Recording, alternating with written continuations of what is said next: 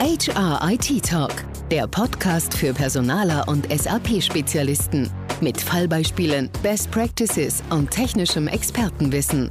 Direkt von den Fachleuten von Projekt 0708 aus München. Die Fortschritte in der Softwareentwicklung auf Basis von No-Code, Low-Code-Plattformen ist mittlerweile so beachtlich, dass sie mit herkömmlicher, von Hand kodierter Entwicklung mithalten können. Dies hat eine Reihe von Vorteilen.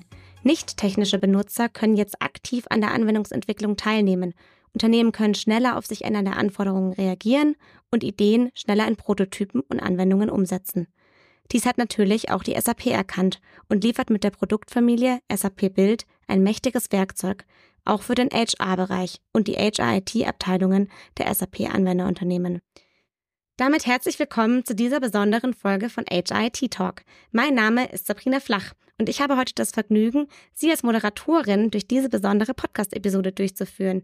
Denn Michael Schäffler, den Sie als treuer Podcast-Zuhörer vielleicht schon aus den vorherigen Folgen kennen, ähm, wird heute nicht der Moderator sein, sondern ist als Gast in dieser Episode dabei. In diesem Sinne, hallo Michael, schön, dass du dabei bist. Ja, hallo Sabrina, ich freue mich ist ja das zweite Mal, dass wir in dieser Konstellation zusammenkommen. Ich habe gerade mal geguckt, das ist schon wieder zwei Jahre her. Ist jedes Mal wieder besonders, äh, hier sozusagen als Redner auf der anderen Seite zu sein. Ja, das glaube ich. Wahnsinn, zwei Jahre. Die Zeit verrennt. ja, heute möchten wir uns über SAP Build, der Low-Code, No-Code-Lösung der SAP unterhalten und diskutieren, inwiefern der HR-Bereich diese Technologie sinnvoll einsetzen kann und wie er einen maximalen Mehrwert für sich und sein Unternehmen generieren kann. Vielleicht starten wir einfach mal damit, Michael. Was ist denn eigentlich Low-Code, No-Code? Das ist eine sehr gute Frage, Sabrina. Also ganz generell gesprochen, unter Low-Code, No-Code sind Lösungen zu verstehen, mit deren Hilfe Anwendungen oder auch Apps ganz ohne Programmierkenntnisse erstellt werden können. Bei diesem Ansatz werden dann, anders als bei der klassischen Softwareentwicklung, anhand von visuellen Entwicklungstools, also per Track und Drop, sage ich mal, Anwendungen zusammengeklickt, erstellt. Also nicht codiert, sondern geklickt. Und äh, Low-Code, No-Code-Plattformen zielen insbesondere auf eine Beschleunigung des Entwicklungsprozesses ab und äh, senken damit auch technische Barrieren, also für Nicht-Programmierer, ähm, die dann folglich auch weniger Programmierkenntnisse oder sogar gar keine Programmierkenntnisse mitbringen müssen. Wichtig äh, zu wissen ist dabei, Low-Code, No-Code ist keine Erfindung der SAP. Ähm, das heißt, es gibt eine ganze Reihe von Lösungen und Plattformen auf dem Markt, auch Non-SAP. Und äh, Low-Code, No-Code ist unabhängig vom Personalwesen. Das heißt, ähm, unsere Domäne, das HR, ähm, kann hier ebenfalls darauf zurückgreifen, ist aber natürlich nicht die einzige Zielgruppe, auf die hier diese Lösungen abzielen. Das heißt, unabhängig vom Geschäftsbereich oder von der LOB, wie man auch sagt, Line of Business, kann dieser Ansatz zum Einsatz kommen und somit auch für HR. Vielleicht ein paar Zahlen und Fakten an der Stelle. Mir liegen die Ergebnisse der Studie No Code, Low Code 2023 von CIO, CSO und Computerwoche vor. Darin wird aufgeführt, dass 50 Prozent der befragten Unternehmen bereits Low-Code-Plattformen einsetzen und 46 Prozent No-Code-Plattformen.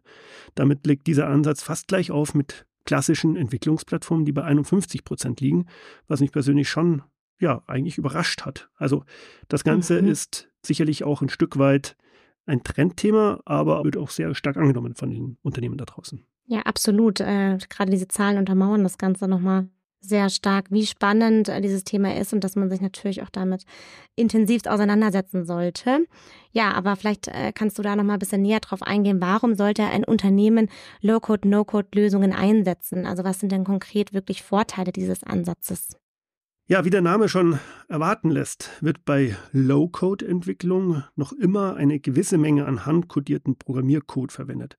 Allerdings deutlich weniger als bei herkömmlichen Softwareentwicklungen. Das reduziert die Entwicklungsaufwände natürlich schon mal deutlich. Bei No-Code hingegen wird dann der Bedarf an handkodierten Programmiercode auf ein Minimum reduziert oder quasi komplett eliminiert. Dieser Ansatz richtet sich dann an Personen, die keine oder nur geringe Programmierkenntnisse haben, wie eben beispielsweise Fachanwenderinnen und Fachanwender in der Linie. Und dafür gibt es auch eine nette Bezeichnung, die nennt man dann Citizen Developer. Low-Code, No-Code setzt also, wenn ich da mal so ein Fazit ziehen darf, zumindest in der Theorie, ja, Praxis und Theorie weichen natürlich auch mal ein Stück weit auseinander, aber setzt in der Theorie verborgene Arbeitskräfte in Unternehmen frei und reduziert die Entwicklungsaufwände. In Zeiten von begrenzten Ressourcen und dem Fachkräftemangel, der natürlich allgegenwärtig ist, kann das ein großer Vorteil sein. Vielleicht magst du noch mal auf den Begriff Citizen Developer etwas äh, näher eingehen. Was ist denn genau hiermit gemeint? Mache ich gerne. Also als Citizen Developer werden Business-Expertinnen und Experten bezeichnet, die mittels Low-Code, No-Code-Tools dazu befähigt werden, moderne Geschäftsanwendungen bzw. Apps sowie Automatisierungen ohne Programmierkenntnisse zu realisieren. Citizen Developer können also IT-affine Power-User und Power-Userinnen oder auch Key-Userinnen und Key-User sein, die im HR ansässig sind oder natürlich im HR-IT-Bereich verortet werden und äh, somit dann entsprechend befähigt werden. Dem gegenüber stehen übrigens nach wie vor die professionellen Entwickler, sogenannte Pro-Coder, die natürlich auch bei diesem Ansatz äh, selbstverständlich noch erforderlich sind. Das heißt, dieses ganze Low-Code, No-Code-Thema macht den professionellen Entwickler nicht obsolet oder hinfällig. Ganz im Gegenteil, der wird definitiv auch noch zukünftig benötigt. Das Ganze wird eher als Ergänzung betrachtet. Ich könnte auch ein Citizen Developer sein. Du könntest auch ein Citizen Developer sein, genau, richtig. So, und äh, dann in Kombination mit den entsprechenden professionellen Entwicklerinnen und Entwicklern wäre das Ganze ein sogenanntes Fusion-Team. Also das ist genau dieser Ansatz, den die SAP oder auch Non-SAP-Anbieter verfolgen, sozusagen das Know-how, die Fähigkeit, Anwendungen, Apps zu erstellen und produktiv zu setzen, auf eine breite Basis zu stellen. Also sowohl Fachexpertinnen und Fachexperten in der Linie, unterstützt durch professionelle Entwickler, so wie bisher auch, und das Ganze dann in interdisziplinären Teams. Das ist die Idee. Ich denke, wenn man da Lust hat, sich da näher mit zu befassen, dann ist das für jeden auch nochmal ganz tolle weitere Karrieremöglichkeiten, die sich da auftun. Absolut, absolut. Aber man darf es jetzt auch nicht einfacher machen, als es ist. Ich habe erst kürzlich die offizielle SAP-Zertifizierung zum Citizen Developer durchlaufen. Ich habe gewisses mhm. äh, Programmier-Know-how, äh, 25 Jahre Berufserfahrung, war jetzt nicht ganz ohne. Also man muss da schon Lust und Laune dazu haben. Man muss sich definitiv ja. einarbeiten. Das ist alles Neuland. Auch die ganze Umgebung, also SAP Bild, auf die wir jetzt gleich zu sprechen kommen, ist noch sehr stark im Fluss und ändert sich mehr oder weniger täglich. Insofern ist es sicherlich schon auch eine Herausforderung, sich dort entsprechend einzuarbeiten. Aber wenn man entsprechende Neugier mitbringt und die Motivation, sich dort eben äh, einzuarbeiten, dann klappt das auch. Ja, danke dir nochmal für die Ausführungen und ähm, jetzt kommen wir vielleicht nochmal zurück auf die Vorteile von No-Code, Low-Code-Lösungen. Fallen dir da zu den äh, vorhin genannten Punkten noch weitere Vorteile ein, die interessant sein könnten für unsere Zuhörer und Zuhörerinnen? Da möchte ich nochmal auf diese vorhin erwähnte Studie No-Code, Low-Code 2023 zurückkommen.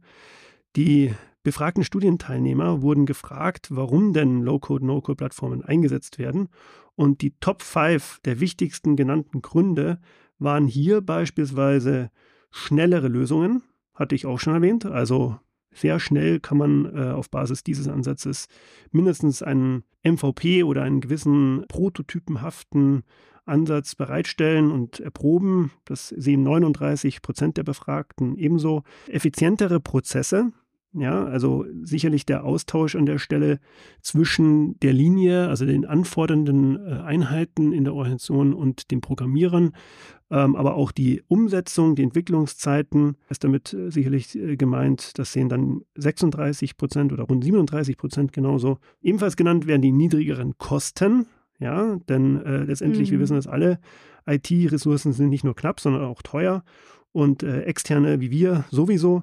Insofern ja, erhoffen da die Akteure sich eine gewisse Reduktion der Kosten, 33,6 Prozent. Dann wird hier genannt Anwendungsentwicklung für Nichtentwickler, die eben erwähnten Citizen Developer. Das ist aus Sicht der Befragten ein Vorteil, auch da die Basis zu äh, erweitern. Rund 33 Prozent sehen das so. Und last but not least eine bessere Usability. Das sehen 32,5 Prozent so. Ja, also eine ganze Reihe von Vorteilen. Ich könnte hier noch die ganze Liste durchgehen. Spricht einiges dafür, auch aus meiner Sicht. Jetzt wollen wir natürlich auch transparent sein in unserem Podcast und daher auch die Frage, gibt es vielleicht auch Nachteile, die mit Low-Code, No-Code-Lösungen oder Strategien einhergehen? Ja klar, Sabrina, die gibt es. Wo Licht ist, da ist auch Schatten. auch hier wieder aus der Studie zitiert, gibt es eine ganze Reihe von Punkten. Auch nochmal hier die Top 5 Also kaum zu glauben, es gibt auch Nachteile bei diesem Ansatz, die da wären. Zumindest sieht es hier äh, diese Studie so oder hat es diese Studie so hier so genannt. Also ein großes Thema oder ein, eine Herausforderung, möchte ich es mal nennen, ist die IT-Security, die äh, hier aufgeführt wird mit rund 5 Prozent. Es wird aber auch als weitere Herausforderung die Herausbildung einer Schatten-IT genannt. So, Schatten-IT, was ist das? Schatten-IT sind dann letztendlich Applikationen, ähm, Lösungen, die außerhalb des Wirkungsbereiches der IT-Abteilung betrieben werden. Ja, und das natürlich nicht vorteilhaft. Äh, deswegen gibt es ja eine IT-Abteilung. Insofern ist das sicherlich eine Herausforderung, die auch hier mit 30 Prozent äh, aufgelistet wird. Dann ein weiteres Thema ist das unkoordinierte Vorgehen. Ja, die Gefahr sehe ich auch. Viele Köche verderben den Brei. Vielleicht auch redundante Entwicklungen, wenn das nicht alles abgestimmt ist. Also das sehe ich schon auch so, wird auch hier mit 27 Prozent aufgeführt. Und auch jetzt hier unter den Top 5 ist das Thema höhere Wartungsaufwände und der Datenschutz wird hier in einem Atemzug genannt mit 26 Prozent. Also für mich als plausibel muss man halt im Sinne einer Governance ganz klar organisieren und auch klare Leitplanken vorgeben, damit das Ganze funktionieren kann. Aber natürlich muss man die Themen ja kritisch diskutieren und dann auch Lösungen dafür finden total wichtig, da ist auch nochmal hervorzuheben, dass ähm, klar, man, man kann mal so ausprobieren, ein bisschen, äh, um das, in das ganze Thema reinzufinden, aber wenn es dann wirklich an Unternehmensapplikationen rangeht, dass man sich davor einmal Gedanken machen sollte, wie darf es dann auch genutzt werden, unternehmensweit und was für Guidelines gibt es, wie du es gerade gesagt hattest. Ich glaube, es super wichtig, das auch nochmal mitzugeben. Ja, ähm, jetzt wollen wir aber nochmal auf das SAP-Umfeld zu sprechen kommen. Jetzt hatten wir ja gerade sehr allgemein zu Low-Code, No-Code gesprochen.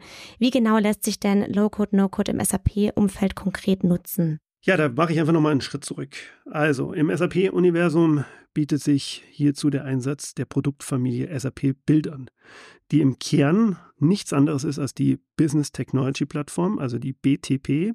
Die SAP hat also ein neues Paket geschnürt, so möchte ich das mal nennen, von bereits vorhandenen Services der BTP und diese dann punktuell um weitere Funktionen ergänzt. Also insofern ein Package geschnürt. So, und unter SAP Build subsumiert die SAP dann drei Lösungen. Also in dieser Produktfamilie sind drei Unterprodukte verortet. Da wären SAP Build Apps, SAP Build Process Automation und SAP Build Workzone. Also diese drei Produkte geben in Summe, äh, ergeben in Summe SAP Build. Alle drei Lösungen wurden vor einiger Zeit einem Rebranding unterzogen und unter neuen Namen zusammengefasst. Ein Beispiel hierfür ist SAP Build Apps, was bisher unter dem Namen SAP App Giver firmierte. Ja, auch die SAP Build Process Automation gab es vorher unter SAP Process Automation und äh, SAP Build Workzone hat eine ganze Reihe von neuen Namen bekommen. Ähm, übrigens, äh, vielleicht der eine oder andere kennt noch SAP Build als ein Tool für die Erstellung von Mockups und für Prototyping. Das Ganze war früher oder jetzt auch noch unter äh, build.me erreichbar im, im Web. Und diese Lösung wurde jetzt umgenannt in SAP Build Classic und ist auch obsolet, sprich wird von der SAP nicht mehr weiterverfolgt und ist somit hinfällig.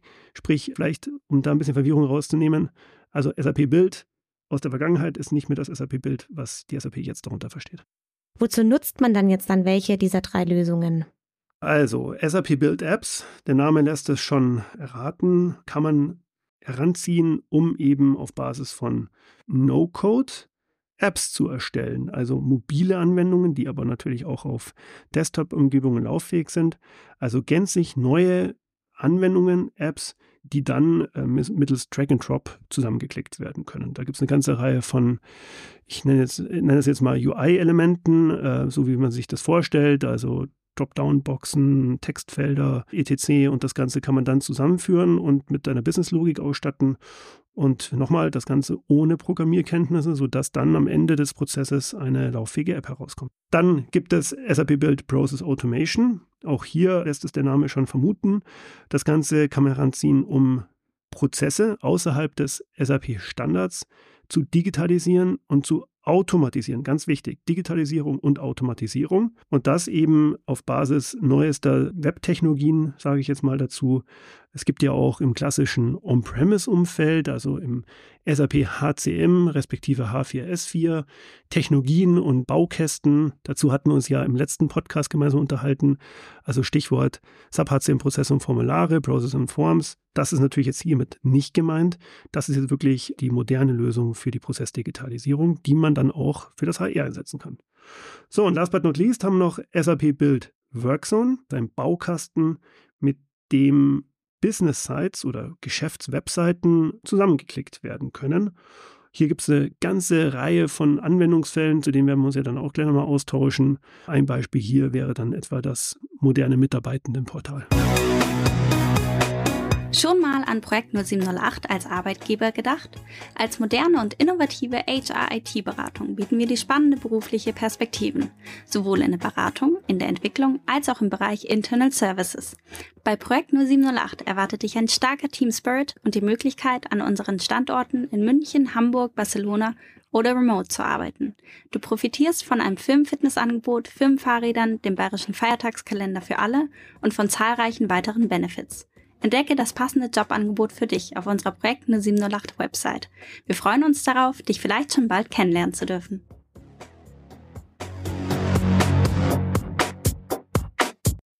Diese drei Lösungen klingen alle super spannend. Man kann es in der Theorie schon ganz gut vorstellen, aber das ist tatsächlich noch ein bisschen abstrakt, vielleicht auch für unsere Zuhörer und Zuhörerinnen.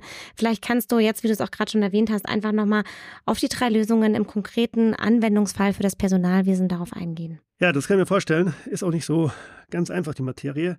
Und Anwendungsfälle gibt es wirklich eine ganze Menge. Vielleicht mal ein Beispiel für den Einsatz der SAP Build Process Automation. Also die Prozessdigitalisierung und Automatisierung. Hier gibt es einen schönen Use Case für das Recruiting-Umfeld und äh, damit für das SAP SuccessFactors Recruiting. Eine große Herausforderung für Recruiterinnen und Recruiter kann in der Praxis die manuelle Erstellung von Vertragsangeboten sein. Also man hat einen erfolgreichen Recruiting-Prozess und am Ende des Tages möchte man der Kandidatin, den Kandidaten einen Vertrag anbieten, einen Arbeitsvertrag. So, das wird dann oftmals ja, so meine Erfahrung mit Microsoft Word getextet. Da gibt es irgendwelche Textbausteine.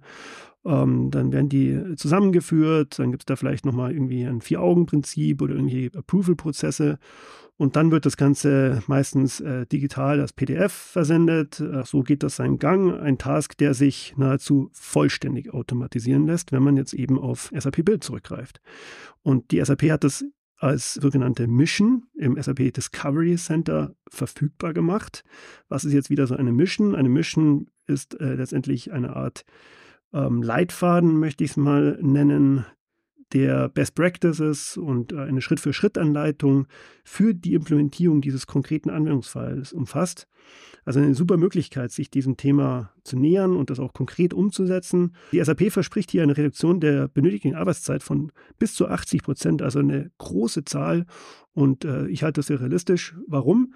Denn am Ende des Tages setzt die SAP hier im Rahmen der Process Automation dann auf RPA, also auf Robotic Process Automation. So, das war jetzt ein Beispiel für die Process Automation, aber Anwendungsfälle gibt es, wie gesagt, sehr viele. Mir liegt eine sogenannte Heatmap vor, in der am Hand vom Employee Lifecycle verschiedenste Digitalisierungs- und Automatisierungspotenziale analysiert wurden durch die SAP. Und ja, das ist natürlich jetzt ein Audioformat. Da tut man sich ein bisschen schwer mit der visuellen Darstellung, aber stellen Sie sich das so vor, ganz viele Kästchen, blau, orange und grün eingefärbt von niedrigem Potenzial bis hin zu hohem Potenzial. Und hier anhand von der Process Automation wird eben insbesondere im Bereich Recruiting, aber auch im Onboarding, aber auch im Bereich Payroll Processing werden hohe Potenziale vermutet oder wurden identifiziert. Und auch im Bereich Medium, also mittlere Bedarfe, zum Beispiel bei, ich sage jetzt mal, Termination-Prozessen, also Kündigungsprozessen, äh, Offboarding, aber auch im Learning Management oder Position Management also es gibt da ganz, ganz viele Bereiche, wo man mit diesem Werkzeugkasten ansetzen könnte, um eben die Arbeitslast in der HR-Abteilung zu reduzieren. Das ist auf jeden Fall alles spannende Bereiche für unsere Community. Und ich denke, ähm, da kann man auch super intensiv zu jedem einzelnen Modul bzw. Teilbereich sprechen und da sind wir natürlich auch immer gerne als Ansprechpartner bereit. Ähm, jetzt hattest du vorhin gerade den Begriff Robotic Process Automation, kurz RPA, fallen lassen. Vielleicht ähm, magst du da noch mal ein bisschen näher drauf eingehen. Was genau ist denn RPA nun wieder? Ganz viele äh, neue Begrifflichkeiten äh, an dieser Stelle. RPA ist jetzt auch wieder keine SAP-Erfindung, das wird der eine oder andere auch schon wissen. Darunter versteht man jetzt generell das Thema Robotic Process Automation und das bezieht sich auf die Anwendung von Software-Robotern oder sogenannten Bots, um wiederholbare Geschäftsprozesse zu automatisieren. Also das, der Hintergrund ist an der Stelle die Automatisierung. Diese Software-Roboter sind dann darauf programmiert, menschenähnliche Aktivitäten auszuführen, indem sie Benutzerschnittstellen heranziehen, Daten verarbeiten und mit anderen Systemen interagieren. Also man könnte auch sagen, das ist ein Skript, was da abläuft und zwar über Technologiegrenzen und, und Medien hinweg. Ähm, der Fokus liegt dabei auf der Automatisierung, wie gesagt, und von regelbasierten, strukturierten Aufgaben. Und die SAP hat dieses Thema RPA in die SAP Process Automation mit reingepackt. Also letztendlich ist das ein Teilbereich, wenn man so sagen will, von, von dieser Lösung. Äh, RPA ist übrigens keine künstliche Intelligenz. Also das darf man nicht zusammenwürfeln. Mhm. RPA-Systeme können zwar manchmal KI-Elemente heranziehen oder mit denen kombiniert werden. Aber ähm, RPA ist keine KI oder AI. Vielleicht nochmal zurück zu den äh, konkreten Use Cases. Du hattest jetzt ja gerade schon ähm, etwaige Cases für ähm, SAP Build Apps und SAP Build Process Automation genannt. Vielleicht kannst du uns jetzt noch Beispiele für die Lesung SAP Build Workzone nennen. Super gerne, Sabrina. Also, SAP Build Workzone. Auch das ist nicht ganz so einfach zu verstehen. Hier gibt es verschiedene Derivate, möchte ich es mal nennen. Also unterschiedliche äh, Editions, wie die SAP dazu sagt, oder Versionen dieser Lösung. Am Ende des Tages ist es aber äh, vergleichbar mit unterschiedlichen Funktionsumfang. Und was ist hier ein konkretes, ein konkreter Anwendungsfall oder Use Case? Mir fällt da spontan äh, die Bereitstellung eines modernen Mitarbeitendenportals ein, was im High-Umfeld natürlich eine sehr wichtige Anforderung ist. Das heißt, unter Zuhilfenahme von SAP SuccessFactors Workzone, das ist eins dieser Derivate, was ich gerade angesprochen habe, das dann auch um HXM Inhalte angereichert wird, also um Content aus der SuccessFactors Suite und das Ganze dann auf der sogenannten Basis äh, der Advanced Edition äh, bereitgestellt wird, also die Maximalausprägung der Lösung. Wenn man das jetzt eben nutzt, lassen sich Portale für ESS, also Employee oder MSS Manager Self-Services bereitstellen, die eben modern, state of the art, mobil lauffähig sind und dann eben auch mit reduzierten Entwicklungsaufwand bereitgestellt werden können. Also einen zentralen Einstiegspunkt, die SAP sagte auch Digital Workplace dazu, für die Mitarbeitenden zu schaffen, das wäre dann ein weiteres Beispiel, Erwähnenswert ist da auch, dass dann in diesem digitalen Arbeitsplatz sämtliche Applikationen, Business-Applikationen äh, zu finden sind, nämlich die der SAP, aber auch die von nicht-SAP-Herstellern, Softwareherstellern, die es ja auch noch gibt. Also insofern wird dann das Ganze rollenspezifisch individuell auf die jeweilige Zielgruppe, Persona zugeschnitten und ermöglicht es, dass man sehr komfortabel alle Applikationen, alle Anwendungen an einer Stelle vorfindet und wie gesagt, die auch mobil zugreifen kann. Die eine oder andere Zuhörer oder Zuhörerin hat vielleicht auch beim SAP BTP vor HR-Workshop teilgenommen. Ähm, daher weiß ich, dass wir ja auch ähm, da bereits Erfahrungswerte sammeln konnten aus dem einen oder anderen Kundenprojekt. Hast du da vielleicht noch ein paar Erfahrungswerte, die du mit unseren Zuhörern oder Zuhörerinnen teilen möchtest? Äh, sehr gerne. Ich kann da auf den eben erwähnten BTP for HR Workshop auf die Aufzeichnung verweisen. Die verlinken wir gerne im Nachgang in den Shownotes äh, zu dieser Podcast-Folge. Die hatte im Oktober letzten Jahres stattgefunden und da hatten wir gemeinsam mit unserem Referenzkunden Pillar genau das vorgestellt, nämlich ein Mitarbeitendenportal, wie es jetzt dieser Kunde interpretiert hat und zum Einsatz bringt. Und äh, da haben wir sehr ausführlich diesen Case beschrieben und auch mit einer Live-Demo mal wirklich äh, plastisch zum Anfassen die Umgebung gezeigt. Also nochmal, ich würde vorschlagen, äh, einfach mal reingucken in diese Aufzeichnung. Wir verlinken das gerne und dann, wer sich da interessiert, der findet da weitere Details. So zum Abschluss ähm, unseres Podcasts, vielleicht kannst du uns da auch noch einen Ausblick geben. Wie geht es jetzt weiter mit SAP Build? Ich habe es ja schon erwähnt. SAP Build ist gerade so meine Wahrnehmung, äh, sehr stark im Fluss. Da wird sehr viel Attention seitens der SAP draufgelegt und es wird auch massiv weiterentwickelt an der Stelle. Also man merkt, dass das Thema ja eine gewisse Priorität besitzt, was ja gut ist. Dann reifen die Lösungen schneller. Und insofern möchte ich an der Stelle einfach mal auf den äh, SAP Roadmap Explorer verweisen. Das ist immer ein gutes Tool, genauso wie der What's New Viewer. Beides Instrumente findet man bei Google und Co wo man mal reingucken kann, wo halt eben neueste Features und, und Releases äh, gezeigt und verwiesen werden oder verlinkt werden. Was ich aber besonders spannend finde, ist das Thema SAP Build Code. So, und was ist jetzt SAP Build Code? SAP Build Code ist die Anwendung von generativer KI zur Erzeugung von Code. Und zwar ähm, mittels Joule. Das hat man vielleicht schon mal gehört. Wird jetzt auch im SAP Success Factors integriert. Ist noch ganz am Anfang, aber wird jetzt eben zeitnah zur Verfügung gestellt werden und ist dann auf die Erstellung von Java und JavaScript-Anwendungen ausgerichtet. Das heißt, lassen sich damit äh, Full-Stack-Applikationen erzeugen und das wird dann auch nahtlos integriert in die SAP Build Lobby. Also das ist die Stelle, wo sozusagen diese drei äh, erläuterten Produkte aufgerufen und zusammengeführt werden. Also ich sage jetzt mal in Anführungsstrichen die Entwicklungsumgebung dafür. Und ich habe es jetzt noch nicht live gesehen oder noch nicht selber live ausprobieren können, aber ich habe Produktdemos gesehen und das war schon beeindruckend. Also am Ende des Tages werden dann an der Stelle hm, doch wieder so ein Stück weit äh, Pro-Coder oder Entwicklungsleistungen, die der professionelle Entwickler ähm, leisten musste in der Vergangenheit, über die KI dann abgebildet, sodass man dann, ähm, so wie man das kennt von ChatGPT respektive OpenAI, so ein bisschen mit Text formuliert, was man denn gerne hätte und da kommt dann äh, der fertige Code raus. Also eine tolle Sache und wenn das nur in Ansätzen so funktioniert, wie das jetzt eben hier äh, in diesen Produktdemos äh, zu sehen war, dann wird das die Arbeit sämtlicher Personen wesentlich vereinfachen. Also tolle Sache, tut sich viel. Auch wir lernen da quasi täglich dazu und äh, ich finde es toll. Also es ist echt eine, eine sehr, sehr spannende Umgebung. Ja, Wahnsinn. Äh, merkt man auf jeden Fall, dass hier sich einiges tun wird noch in der nächsten Zeit. Und ja, vielleicht gibt es da dann auch bald schon eine Follow-up-Podcast-Folge zu, zu dieser Episode hier. Daher sage ich jetzt zum Abschluss vielen Dank, Michael, für den ganzen spannenden Input und auch dafür, dass ich dich hier heute interviewen durfte. Hab mich gefreut, hier dabei sein zu dürfen. Und ja, im nächsten Podcast dürfen dich dann wieder unsere Zuhörer und Zuhörerinnen auf der anderen Seite hören.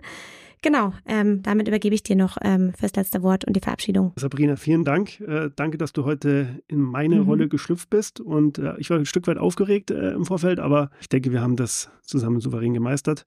Insofern wünsche ich allen Zuhörern und Zuhörern noch ein gutes neues Jahr. Ich glaube, das kann man an der Stelle tun.